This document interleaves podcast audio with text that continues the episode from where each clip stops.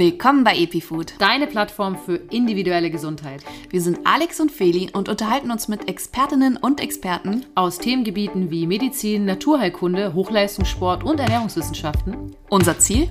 Dein Leben ein Stückchen gesünder zu machen. Und jetzt viel Spaß bei deinem Hörgenuss. Hallo ihr Lieben und herzlich willkommen zu einer neuen Folge Only Podcast übrigens mal wieder zum Thema Morbus Crohn, die chronisch entzündliche Darmerkrankung wir haben Anja hier. Anja hat Erfahrung bezüglich dieser Krankheit, denn sie hat sie schon seit mehreren Jahren und sie wird uns helfen, und da haben viele von euch gefragt, wie auch die Ernährung aussehen kann. So, liebe Anja, schön, dass du da bist. Hallo, liebe Feli. Und äh, wir haben uns im Vorhinein schon ein kleines bisschen unterhalten, was wir hier alles ansprechen wollen. Also wir sind nicht unvorbereitet in dieses Thema reingegangen, damit ihr auch Bescheid wisst. Ähm, wir fangen an mit unserer Ursprungsidee. Die ist nämlich Leidensgenossen, also wer von euch jetzt vielleicht diese Krankheit diagnostiziert bekommen hat, eine andere darmentzündliche Krankheit, euch zu zeigen dass man damit auch sehr gut leben kann und äh, das Leben sehr schön gestalten kann und auch mit der Ernährung sich um Weiten besser fühlen kann. Ähm, wir werden zu nicht so schönen Themen kommen, aber zu einem wunderschönen Ausblick. Und da freue ich mich, denn die Anja kennt sich richtig gut aus und hat auch Sachen herausgefunden, würde ich mal sagen, die äh, eher atypisch sind und äh, die es dir einfach leichter gemacht haben, mit der Krankheit umzugehen. Ja, auf jeden Fall. Also wie gesagt, ich habe das Päckchen schon länger ich bin 54, habe die erste Krondiagnose 37 Jahre zurückbekommen. Das ist eine lange Zeit, und, ähm, aber ich habe das sehr gut im Griff und ich würde jetzt nicht sagen, dass ich äh, sehr groß beeinträchtigt bin. Das ist auf jeden Fall schon mal gut zu hören. Und für alle, die jetzt sagen, Morbus Crohn, ich war jetzt beim Arzt, ich habe das vielleicht diagnostiziert bekommen oder ich habe irgendwie so Problemchen und mache mir Gedanken, ob ich es vielleicht habe. Ähm, wir fangen mal an mit den Symptomen. Welche hat man da denn? Gut, das ist unterschiedlich. Äh, es ist natürlich auch immer abhängig davon, wo der Kron lokalisiert ist. Also in der Regel hm, Aufgeblähtheit, ähm, Durchfälle natürlich. Es gibt auch blutige Durchfälle. Dann sind wir natürlich schon in einem etwas äh, fortgeschritteneren Stadium. Ähm, Appetitlosigkeit, ähm, Wassereinlagerung, Gewichtszunahme oder auch Gewichtsverlust. also auch beides kann sein. Jetzt haben wir auch tatsächlich, ich habe mich ja im Vorhinein so ein bisschen erkundigt, was gibt es noch? Äh, Fisteln, Aften, äh, Malabsorption. Da sprechen wir wirklich davon, dass der Körper von der Ernährung nicht mehr die Nährstoffe so aufnehmen kann, wie das man eigentlich normalerweise kann. Was natürlich dann auch so Symptome wie zum Beispiel Müdigkeit oder Abgeschlagenheit kommen dann auch noch dazu. Vielleicht auch Brain Fog. Ich weiß nicht, ob du auf damit Auf jeden Fall, ja. auf jeden Fall, weil du natürlich eine Unterversorgung hast durch den ewigen Durchfall, also Brain Fog auf jeden Fall. Also Müdigkeit, Abgeschlagenheit, äh, auch wirklich nicht mehr leistungsfähig. Also zum Teil auch gibt es Phasen, wo du eigentlich auch im Berufsleben ja nicht mehr dein Mann stehen kannst. Oder die Frau. Ach so, genau. ja, tatsächlich ist es ja so, dass ähm, Ihr habt sicherlich einen Arzt, mit dem ihr das absprechen. Das ist auch sehr, sehr wichtig. Aber viele Symptome kann man eben auch ähm, lifestyle-mäßig lindern. Ähm, es gibt viele starke Medikamente bei Morbus Crohn. Es gibt aber eben auch lifestyleige Geschichten, äh, wo wir uns damit beschäftigen können. Und da sind wir dann auch vielleicht bei solchen Dingen wie diese Malabsorption, wo man sagt, oh, da kann man, da kann man dann doch einiges tun. Äh, es gibt mehrere Podcasts, die sich übrigens mit diesem Thema beschäftigen, die ich äh, auch sehr, sehr gut finde und die sehr unterschiedlich sind. Ich finde, da sind wir auch bei einem Punkt, wie unterschiedlich kann diese Therapie sein?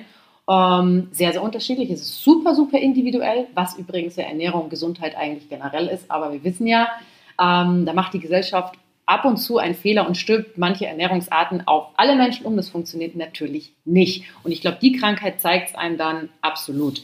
Was mich noch interessieren würde, ist, äh, welche Arten dieser Krankheit gibt es? Äh, kann man davon heilen? Äh, gibt es eine spontane Remission?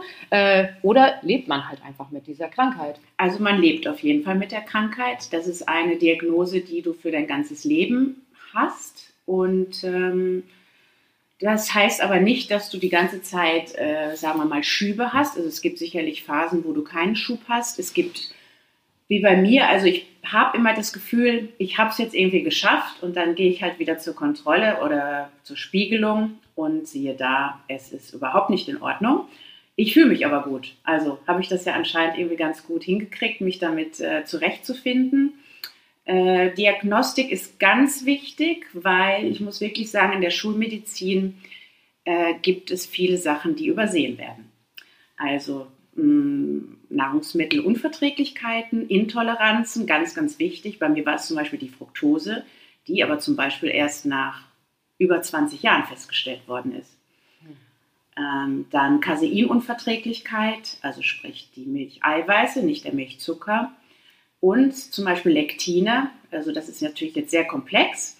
Das sind die Pflanzeneiweiße, also sprich Hülsenfrüchte, ähm, Zucchini, Gurke, Kürbis, vertrage ich gar nicht, weil ich anscheinend so diese Anlage habe, dass mein Körper diese Art der Eiweiße nicht gut aufspalten kann und die damit halt eben diese Entzündung hervorrufen. Aber auch das habe ich erst vor drei Jahren festgestellt.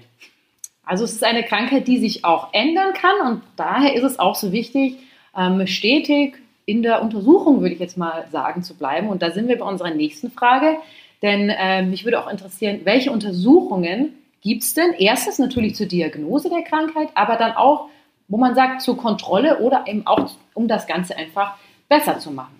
Also Diagnostik kann ich euch wirklich sagen, also da müsst ihr durch. Ohne Koloskopie geht gar nichts. Also und auch die Gastroskopie, also sprich die Magenspiegelung, weil sich der Kron natürlich auch überall ansiedeln kann. Also der kann zum Beispiel auch schon im Mund und in der Speiseröhre anfangen. Ähm, also Koloskopie, also keine Rektoskopie, sondern es ist die große Koloskopie, wo man komplett abführen muss, ähm, die natürlich bei Diagnosestellung immer wieder regelmäßig wiederholt wird. Dann, wenn du starke Blutungen hast, gibt es die Kapselendoskopie. Ähm, das ist sicherlich auch ein ganz großes Thema. Dann Laborwerte, also Entzündungsparameter, wobei bei mir der Kron recht tricky ist. Also du siehst bei mir im Blut eigentlich gar nichts, außer die Anämie ähm, durch, das, äh, durch den großen Eisenverlust. Aber also Blutarmut. Blutarmut, genau. Aber das habe ich anscheinend als kleines Kind schon gehabt. Ähm, also das ist vielleicht irgendwie auch genetisch bedingt. Also das muss jetzt nicht unbedingt mit dem Kron zusammenhängen. Aber ganz wichtig, wenn man die Diagnosestellung hat und natürlich, man kann ja nicht jedes halbe Jahr oder Vierteljahr zur Koloskopie gehen, gibt es den Kalprotektinwert. Das ist der Entzündungsparameter, der in der Stuhlprobe entnommen wird.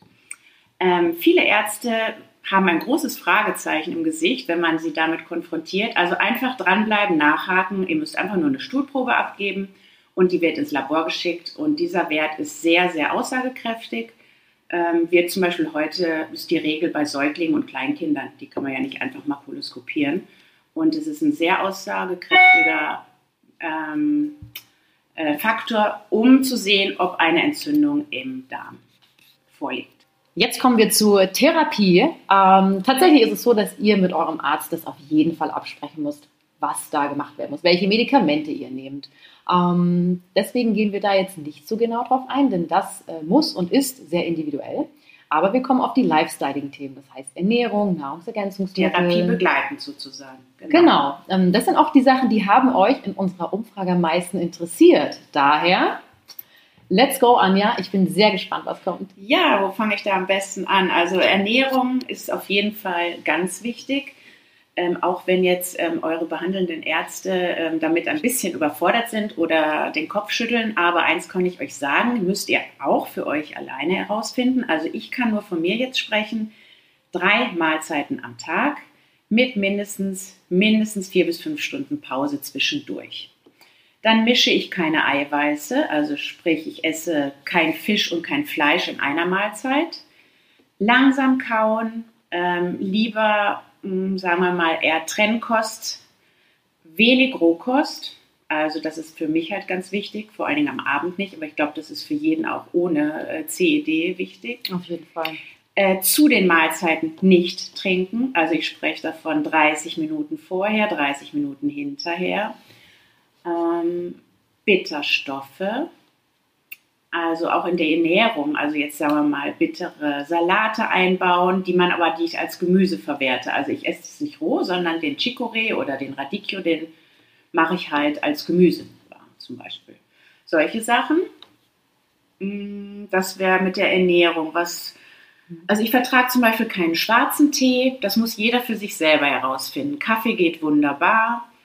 Ähm, Aber auch welcher Kaffee? Das ist nämlich auch ein sehr interessantes Thema. Kaffee ist nicht gleich Kaffee. Kaffee ganz genau. Es gibt verschiedene Röstungen, also auch das merke ich. Und zum Beispiel diese ganzen äh, gepressten äh, Cups äh, vertrage ich zum Beispiel gar nicht gut. Also das sollte dann schon irgendwie eine gute Röstung sein. Und Oder gefriergetrockneter Kaffee. Bitte davon Abstand nehmen. Da ist ja. oft Mykotoxin belastet, das heißt Schimmelpilz belastet. Das brauchen wir mal gar nicht. Ja. Ähm, weil der kann sogar bei mir Durchfall verursachen. Ja.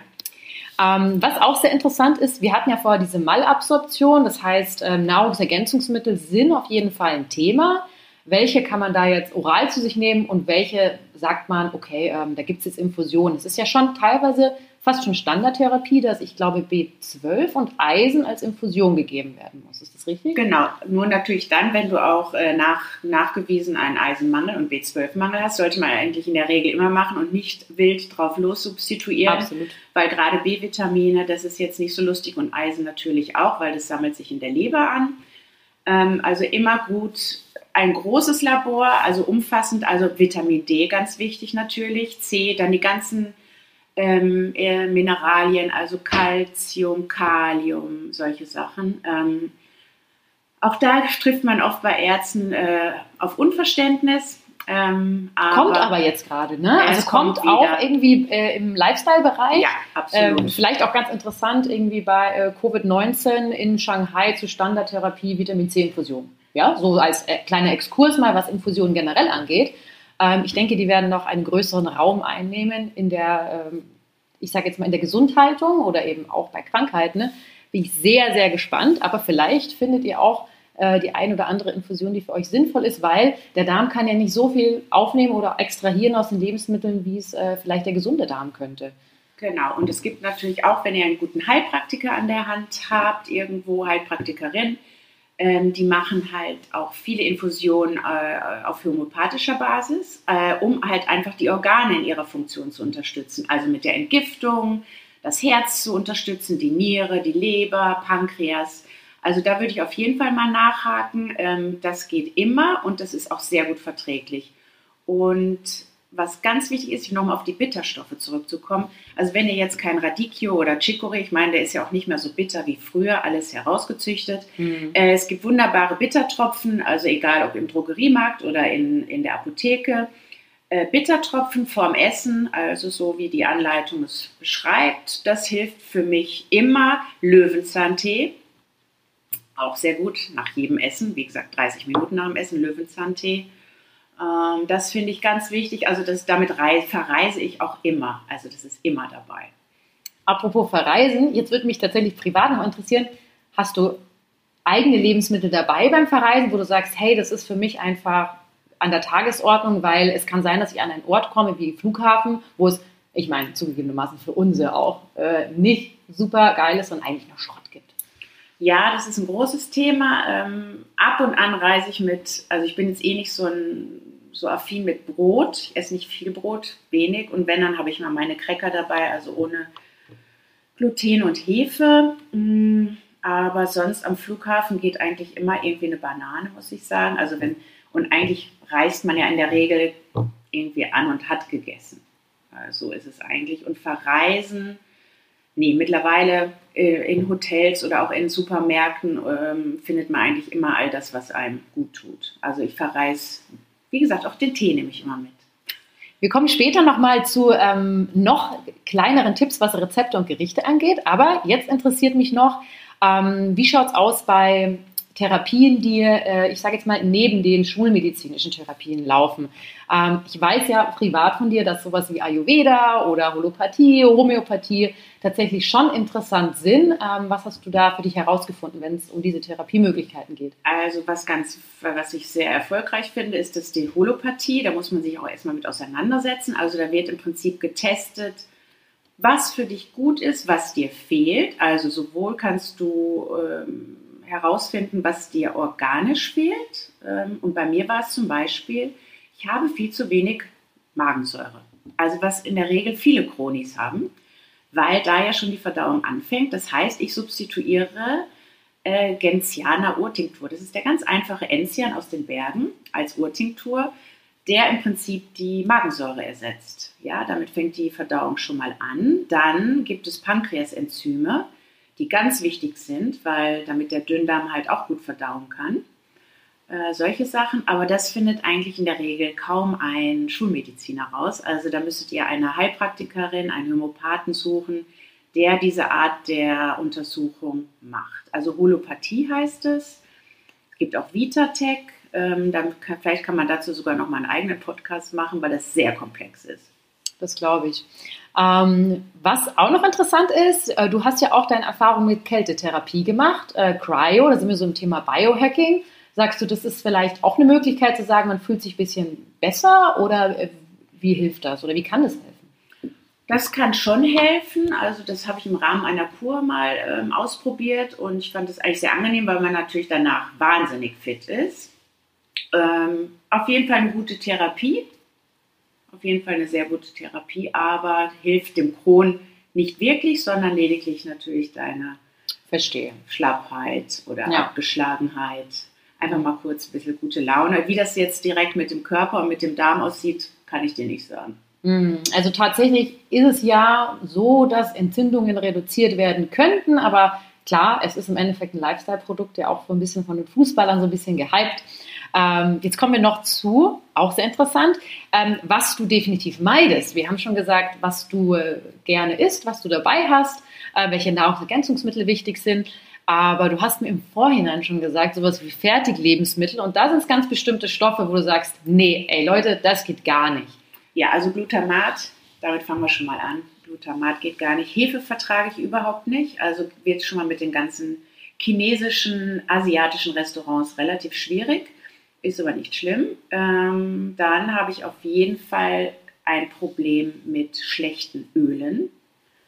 Und davon gibt es sehr, sehr viele. Also ich vertrage Mhm. zum Beispiel auch kein Raps, Distelöl, Sonnenblumenöl, auch entzündungsfördernd. Dann, was esse ich Da noch? sind wir beim Verhältnis Omega-3, Omega-6-Fettsäuren. Äh, würdest du sagen, Omega-3 zu supplementieren ähm, hat für dich vielleicht noch Sinn ergeben? Oder Ja, sagst du- Omega-3 Mhm. schon, Omega-6 nicht. Mhm. Es muss man auch ein bisschen vorsichtig sein, weil Omega-6 auch entzündungsförderlich ist. Und Omega-6 haben die meisten ja auch genug. Ganz das ist genau. ja das Problem. ich vertrage zum Beispiel keinen Lachs. Überhaupt Mhm. nicht. Also Lachs ist ja auch äh, sehr angereichert mit diesen äh, Fettsäuren ne? Und Schwermetallen? und Schwermetallen vertrage ich über. Esse ich auch überhaupt nicht und zwar ganz und gar nicht. Mhm. Ähm, was esse ich noch nicht? Also ich vermeide alles, was bläht. Allerdings kann ich Rosenkohl essen. Also ich, das, man sieht, man, ich kann da jetzt keine pauschalen Empfehlungen geben, weil Ja, für viele ist. Rosenkohl äh, absolut unverträglich. Bei mir geht es hervorragend. Mhm. Knoblauch geht nicht, Zwiebel geht nicht. Mhm. Bei mir ganz großes Thema sind Zuckeraustauschstoffe. Also Sorbit, Sorbat. Und wenn ihr mal guckt, falls ihr vegane Produkte verzehrt, ähm, dann schaut bitte mal ganz genau hin. Also die Fertigprodukte. Wenn ihr jetzt meint, ihr esst kein Fleisch und nehmt ihr oder kein Käse und nehmt irgendwas ähnliches, äh, guckt bitte mal auf die Zutatenliste. Ähm, das ist alles drauf, was ich niemals essen würde. Viel Industriemüll kann ich auch nur ergänzen. Ähm, da sind wir bei Emulgatoren, Soja, Lecithin und äh, allem Möglichen, was ihr tatsächlich, wenn ihr das in der Industrie sehen würdet, vermutlich auch ekelhaft finden würdet. Also, Mischmasch chemischen brauchen wir absolut Zucker, nicht. Zucker auch ein Thema. Überall, also früher habe ich mal gedacht, ah, Agavensirup, wunderbar, kein Zucker. Das war natürlich für mich eigentlich der Killer, weil äh, Agavensirup wird ja über die Leber verstoffwechselt und wenn man eine Fructoseintoleranz hat, ist es halt absolut entzündungsförderlich. Also sprich, alles, was viel Fructose hat, das heißt jetzt aber nicht, dass ich keinen Apfel essen kann. Das geht hervorragend. Aber da muss man sich halt auch genau mit beschäftigen. Es gibt halt, könnt ihr alles auch selber mal nachschauen, was fruktosehaltig ist, wie, wie das Verhältnis von Fructose und Glucose aussehen muss, damit man es verträgt. Aber wenn ihr das Gefühl habt, immer irgendwie aufgebläht zu sein, kann ich euch auch nur empfehlen, wenn ihr es noch nicht gemacht habt, einen Fructose-Test zu machen. Das ist ein Atemtest, ganz problemlos. Und ähm, das hilft auf jeden Fall, wenn man das äh, eliminiert aus der Ernährung. Das macht auf jeden Fall Sinn. Äh, Im Vorhinein hattest du noch bei mir Casein gesagt, das Milcheiweiß, fand Kann- ich auch sehr interessant. Kann man nicht nachweisen. Man kann ja heute nur. Ähm, Ja, wo du sagst, du hast im Endeffekt herausgefunden, ja, Ja, über deine genau. Ernährungsangheit, das, das, das, ich glaube, das ist nichts für mich. So. Genau, und Casein, man muss auch, man geht mal weit zurück. Also wir haben natürlich heute andere Milchkühe, als wir die früher hatten. Und zum Beispiel Mhm. in ganzen Südeuropa, also gibt es zum Teil noch die Kuhsorten, die eben diese alte Milch herstellen. Und es gibt Studien, und man fängt auch wieder an im Allgäu, diese alten Kuhsorten, Kuhrassen wieder zu züchten. Siehe da, diese Milch ist verträglicher. Das heißt, die, ja, weil die neue Milch, also die neuen potenten Milchkühe, produzieren eine Milch, die ein anderes Casein haben. Und Mhm. das kann ich nicht verstoffwechseln. Aber super interessant, ähm, auch nochmal im, wenn man generell an Ernährung denkt, an Lebensmittel ranzutreten, nicht als das, was sie sind, sondern an die Sorten ne? und wie unterschiedlich sie sein können. Also ein Apfel ist nicht ein Apfel, Kaffee ist nicht Kaffee, ähm, Kuhmilch ist nicht genau. Kuhmilch. Also wir sind da bei diesem Thema, wo ihr sagt, ähm, ich habe das, glaube ich, auch mal bei einer Bekannten, ne, die mir gesagt hat, sie verträgt keine Erdbeeren und dann auf einmal dann doch Erdbeeren. Das heißt, sie verträgt vielleicht die Spritzstoffe nicht von der Erdbeere und Ganz die genau, andere ja. verträgt sie dann. Also ein bisschen äh, drauf schauen und nicht gleich direkt alles eliminieren, weil sonst könnt ihr vielleicht am Ende gar nichts mehr essen und das wäre jetzt auch nicht Ja. das Gelbe vom Ei. Ja. So, wir kommen zu unseren, finde ich ganz cool nochmal, Rezepte und Gerichte-Tipps, ähm, weil ich glaube, ihr habt jetzt ein paar Mal bei dem Podcast, bei dieser Folge auf Stopp gedrückt und habt was mitnotiert. Sehr gut an dieser Stelle. Ähm, aber wir kommen jetzt zu ein bisschen lifestyleigeren Sachen. Zum Beispiel, wie könnte jetzt so ein Frühstück bei dir persönlich ausschauen und man sagt, das könnt ihr daheim vielleicht auch mal ausprobieren. Ah, das ist, ja, genau, das ist auf jeden Fall wichtig. Aber ich sage euch schon mal eins: Monotonie im Essen. Also, das heißt, nicht so viele abwechslungsreiche Zutaten und das von mir aus auch über, wenn es euch nicht gut geht, wirklich über die ganze Woche eigentlich immer gleich zu essen. Wenn ihr wisst, das vertrage ich, dann behaltet es bei. Also, ich fange jetzt mal an mit dem Frühstück. Was bei mir immer gut geht, ist äh, Mango im Ofen, überbacken mit Schafs- oder Ziegenfrischkäse. Also das ist dieser quarkartige K- Frischkäse. Und das im Ofen. Ganz einfach. Und dazu dann halt, falls ihr Brot äh, dazu haben möchtet, könnt ihr natürlich dann irgendwie äh, Knäckebrot oder irgendwas, was euch bekommt, dazu nehmen. Ich bin ein totaler Kartoffelfan in allen Varianten. Ich auch. Also das geht bei mir sogar zum Frühstück. Also selbst wenn ich abends Pellkartoffeln mache, kann ich das morgens auch, auch essen. Und äh, Kartoffelpüree, Gemüse, bei mir geht hervorragend Brokkoli, Spinat. Dann hatten wir ja schon den Rosenkohl. Also eigentlich alles, was grün ist. Rote Beete. Ich glaube, Rosenkohl auch nochmal sehr interessantes Thema. Ähm, du Schön bist vermutlich auch, ja genau, aber du bist vermutlich auch damit aufgewachsen. Da kommen wir Auf jeden vielleicht auch nochmal, äh, was wir in den ersten Jahren unseres Lebens konsumieren, was wir im Endeffekt für eine Vererbung haben. Das kennt unser Darm schon, da kann er sich dran erinnern und ähm, dementsprechend kann es sein, dass es der eine oder andere halt besser verdaut. Und da sagst du ja auch, Rosenkohl, das ist jetzt für mich gut, das muss jetzt nicht für jeden gut sein und so ist es ja auch. Genau. Also mal vielleicht äh, mit der Mami oder mit dem Papi zusammensetzen, zu Und mit was der Oma. ich denn da? Auch mit der Oma. Genau. Was habe ich denn da früher immer gegessen? Äh, bei mir ist es auch Brokkoli tatsächlich, den ich unfassbar gut vertrage. Ich habe den immer gegessen mit, das glaubt jetzt auch keiner, aber Spaghetti. Spaghetti, Zitronensaft und Brokkoli. Und das habe ich auch immer sehr, sehr gut vertragen. Also ja, sehr interessant. Ähm, dann kommen wir zu einem Abendsgericht. Da hast du ja auch zu mir gesagt, abends ist noch mal ein bisschen was anderes als Mittag. Ja. Ähm, was könntest du uns da noch für Tipps geben? Also- auch bezüglich Suppen. Genau, also zum, ich esse ja Fleisch, also ich esse ja eigentlich alles. Ich bin weder vegan noch vegetarisch unterwegs. Äh, gibt Phasen, wo ich mal vegetarisch bin, vegan nicht. Also Eier gehen bei mir sehr gut, auch am Abend, äh, in der Regel nur gekocht. Also ich äh, brate keine Eier. Dann, ähm, also Eier und Spinat ist für mich zum Beispiel auch ein super Abendgericht. Ich mache zum Beispiel auch Spinatsuppe, einfach ein bisschen dünner, mit einer Kartoffel und dann als Suppe püriert. Ähm, was für noch für Suppen? Eigentlich alles mit Gemüse. Ich mache auch einfach mal einen Mix von allem und dann in den Mixer und püriert. Dann esse ich natürlich schon auch ganz gerne mal Rindertatar angebraten. Das mache ich mir dann zum Beispiel mit Radicchio oder Chicorée. Da haben wir dann wieder die Bitterstoffe. Und das einfach so in der Pfanne so angekrümelt und angebraten. Und ähm, ja. Wie ist es bei Suppen? Nimmst du einen Fond, kochst du einen Fond selber oder sagst du, nee, das geht auch mit Brühwürfeln, aber auf was sollte ich achten? Ich nehme sogar manchmal gar keinen Fond, sondern einfach, wenn du gutes Gemüse hast äh, und gute Kräuter hast, brauchst du eigentlich keinen Fond und dann einfach nur abschmecken. Manchmal mache ich irgendwie noch einen Schuss ähm, Ghee mit rein, also die geklärte Butter. Dann wird es nämlich auch sämig, wenn du das pürierst. Mhm. Ähm, und wenn ich Brühwürfel benutze, dann sind es halt die, ich weiß jetzt den Namen nicht, also die ohne Hefe. Ähm, das sind die, glaube ich, von Rapunzel oder ich weiß nicht, wie die Firma heißt. Einfach mal hinten drauf schauen, ohne Rapunzel, ohne Zuckersirup, Ohne Zuckersirup, ohne Hefe ohne Palmöl. und ohne Palmöl und ohne Geschmacksverstärker. Was ich auch super interessant fand, äh, das hast du mir gesagt, dass du Mandelmus isst zu Ja. jeder Mahlzeit. Ein Teelöffel Mandelmus, genau. Und das mache ich zum Beispiel auch morgens. Äh, Das ist ja im Prinzip ein so ein Teelöffel, ist eigentlich wie so ein Aufstrich für ein Knäckebrot oder ein Toastbrot, das, was ihr morgens esst. Oder in, wenn ihr Müsli esst, was mich sehr wundern würde, weil eins kann ich euch sagen, also gemixte, gemixte Körner ähm, äh, kann euer Darm wirklich nicht so gut verdauen, gerade nicht im Schub.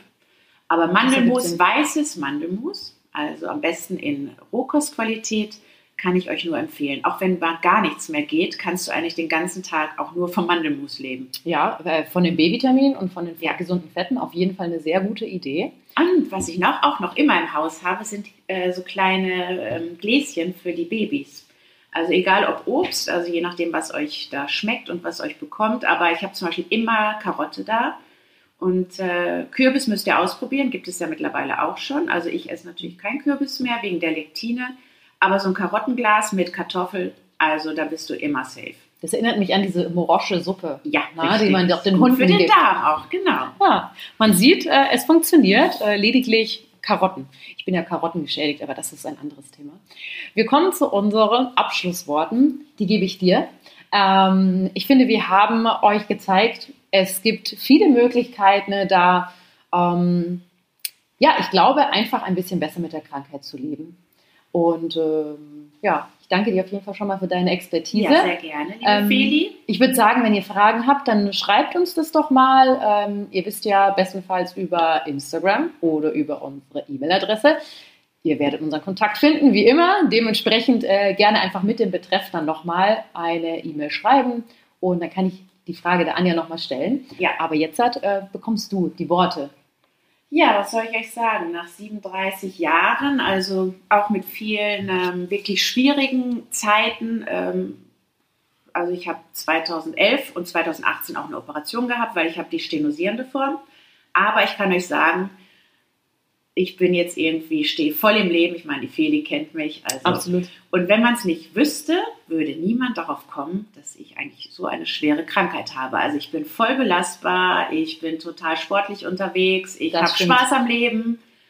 Und ähm, ich kann euch auch nur empfehlen, versteckt euch nicht irgendwie hinter der Krankheit, sondern kommuniziert es auch. Also natürlich nur den Leuten, mit den Leuten, die euch wichtig sind. Und seid echt diszipliniert mit der Ernährung, weil und haltet ein bisschen durch, weil es hilft wirklich. Es hilft, hilft wirklich. Also das ist eigentlich, wie sagt man ja nicht umsonst, ne? Du bist, was du isst. Du sagst es. Schöne Worte und wir sagen auf Wiederhören. Tschüss.